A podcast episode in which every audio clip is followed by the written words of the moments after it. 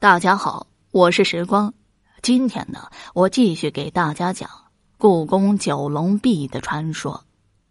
第二天早上九点多，鼓乐齐鸣，太上皇乾隆由嘉庆皇帝和王公大臣们陪同着来到九龙壁前，一是查验，二是庆贺。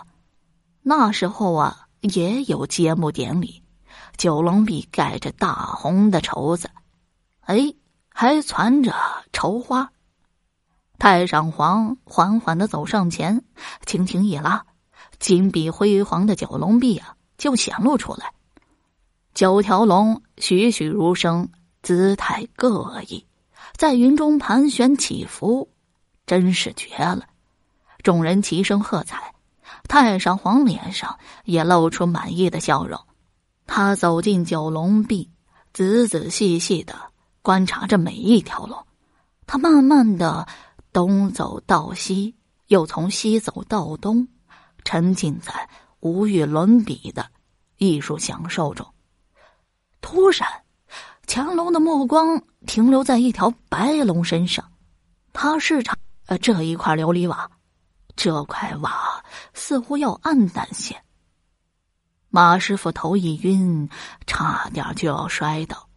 亏得小橙子扶住了他。小橙子急忙给小发子使眼色，小发子立刻反应过来，走上前去，假意搀扶乾隆，同时用小眼睛快速的观察着乾隆注视的那一点，然后用尖细的嗓子柔柔的说：“爷，您瞧着这块瓦有点特殊，是不是？您猜怎么着？”这叫瓦精，烧琉璃瓦十年八年的遇不上一块儿。它的质地最好，不硬不凉，用手摸着还跟玉似的温润。不信啊，您摸摸。乾隆伸手摸了摸，觉得确实不一般，就问小发子：“嗯，果然不错，这怎么讲呀？”小发子说。给您建九龙壁出了瓦精，这是无意的。爷您呐，定能福寿无边呀！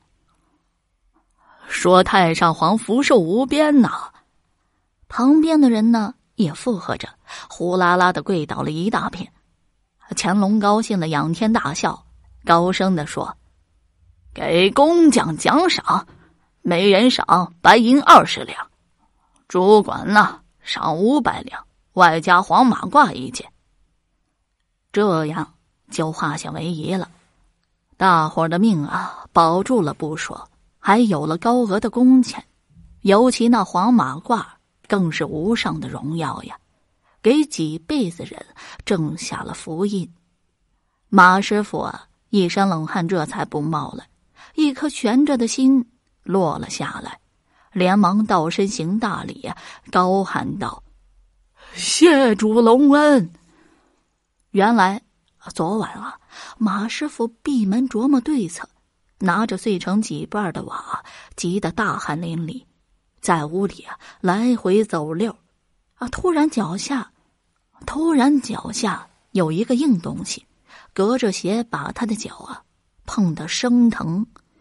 原来呀，是个旧板凳。马师傅抄起板凳一看，是用上好的金丝铜水做的。对呀，何不用这板凳的木料做一块瓦代替呢？马师傅长叹一声：“啊，真是天无绝人之路啊！”他拿起锯子、斧子、刨子、凿子，全神贯注的干起来。约莫过了五个钟头，早已刻在心里的那块琉璃瓦的形状。活脱脱的再现在木头上，这块瓦水滴细腻，白里透粉，打磨的光光溜溜，用上好的云南虫蜡一打，发出柔和的光泽，和那块碎瓦摆在一块儿一比，一模一样。此时天色已晚，马师傅大踏步啊，走到九龙壁前。麻溜的安装上这特制的最后一块瓦，嘿，严丝合缝，与整个九龙壁啊浑然天成。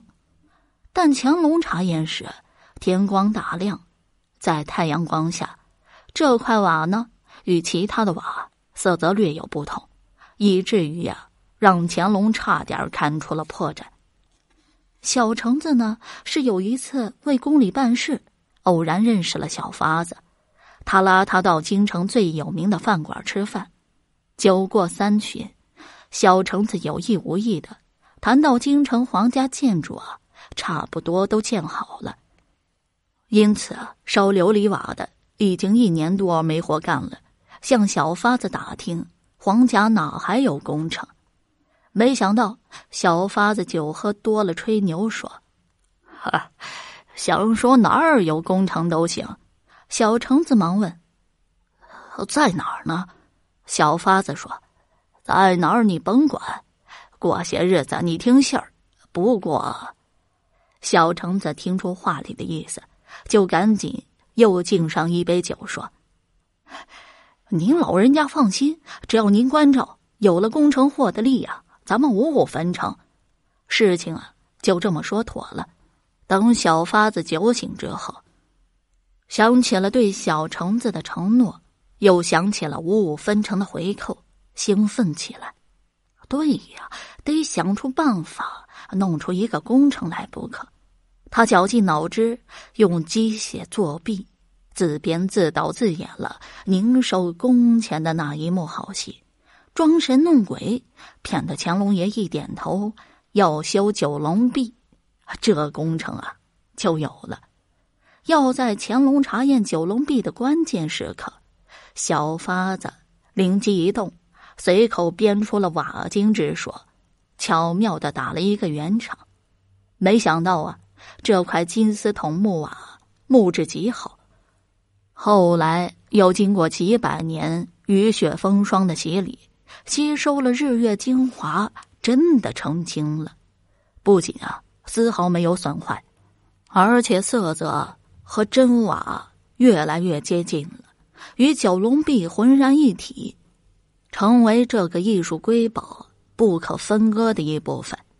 它至今啊，仍完好的镶嵌在九龙壁从东边数第三条白龙的身上。